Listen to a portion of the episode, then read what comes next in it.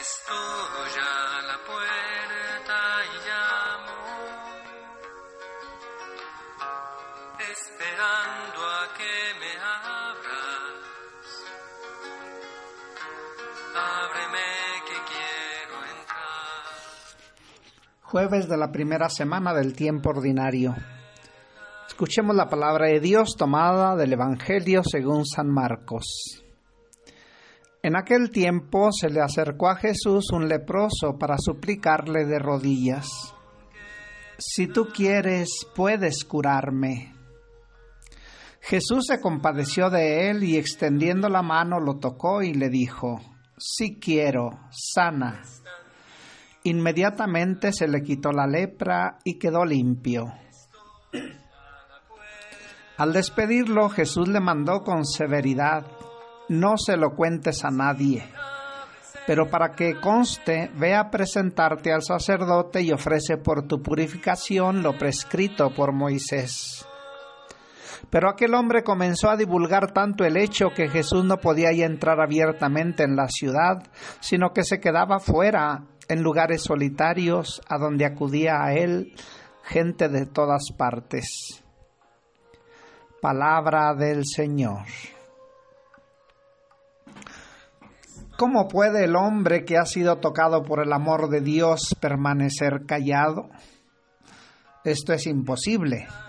Creo que todos cuando hemos sido testigos de un hecho extraordinario, que hemos recibido una gran noticia o hemos sido sanados de una grave enfermedad, no podemos quedarnos callados. Salimos con nuestros familiares y amigos a contarles la noticia.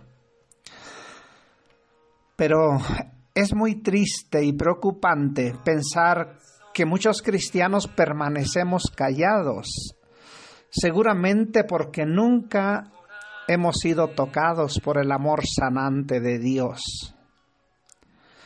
Cuando en mi ministerio de exorcista hacía oración de sanación y liberación, me daba cuenta de las maravillas que Dios hacía en la gente que acudía a ser sanada o liberada de ciertas enfermedades.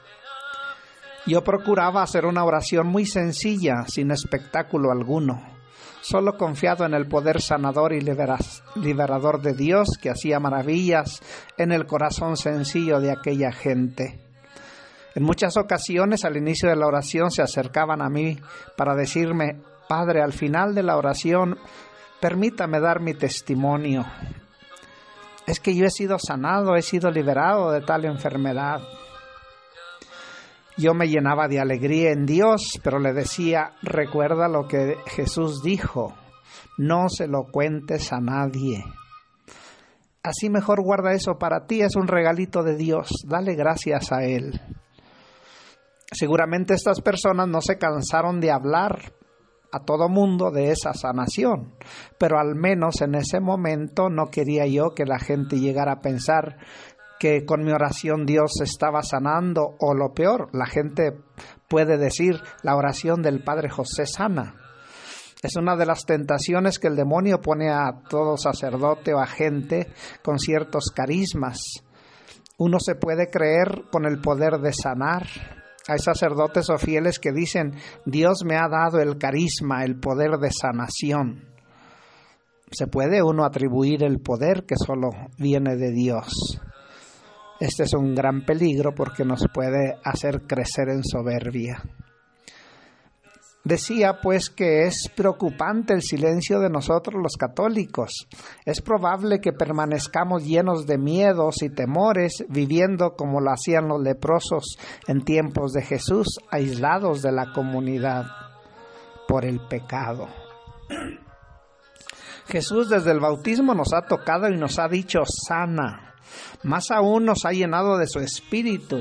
Sin embargo, no hemos dejado la lepra del pecado, de la envidia, del odio, del rencor o de aquel vicio que ha dejado en ruina la economía familiar. Es necesario de nuevo decirle al Señor, si tú quieres puedes sanarme. Él lo hará una y mil veces, pues nos quiere sanos y llenos de vida en el Espíritu. Así una vez tocados por el amor sanante de Dios, nos convertiremos en verdaderos testigos de este amor en el mundo. Pues muy bello es este pasaje del Evangelio porque nos muestra cómo es el corazón de Cristo para con nosotros pecadores. Cristo siente compasión. La palabra compasión es clave en la misericordia. Compasión significa padecer con. Jesús padece con los que padecen, sufre con los que sufren. Siente lástima pero una lástima que no se limita a ser solo pesar, sino que lo lleva a la compasión, a hacer algo para aliviar.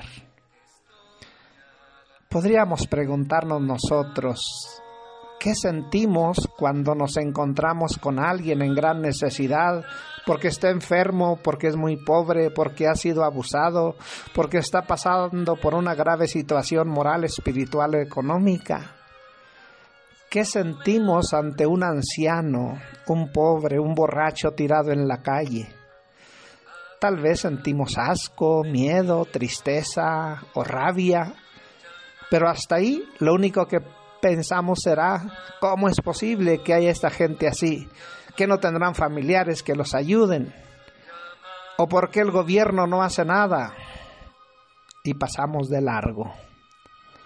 Ojalá podamos imitar la compasión de Cristo que nos habla en estas personas y que nos dice, si tú quieres, puedes limpiarme. Y que nosotros digamos como Jesús, quiero. Pues que nuestra conversión la, la pidamos con la misma fe y confianza con que el leproso se presentó ante Jesús, puestos de rodillas, Así le dice el leproso de rodillas, si quieres puedes limpiarme. Él es el único que puede hacer posible aquello que por nosotros mismos resultaría imposible. Dejemos que Dios actúe con su gracia en nosotros para que nuestro corazón sea purificado y dócil a su acción lleguemos a ser cada día más un corazón a imagen y semejanza del corazón de Jesús.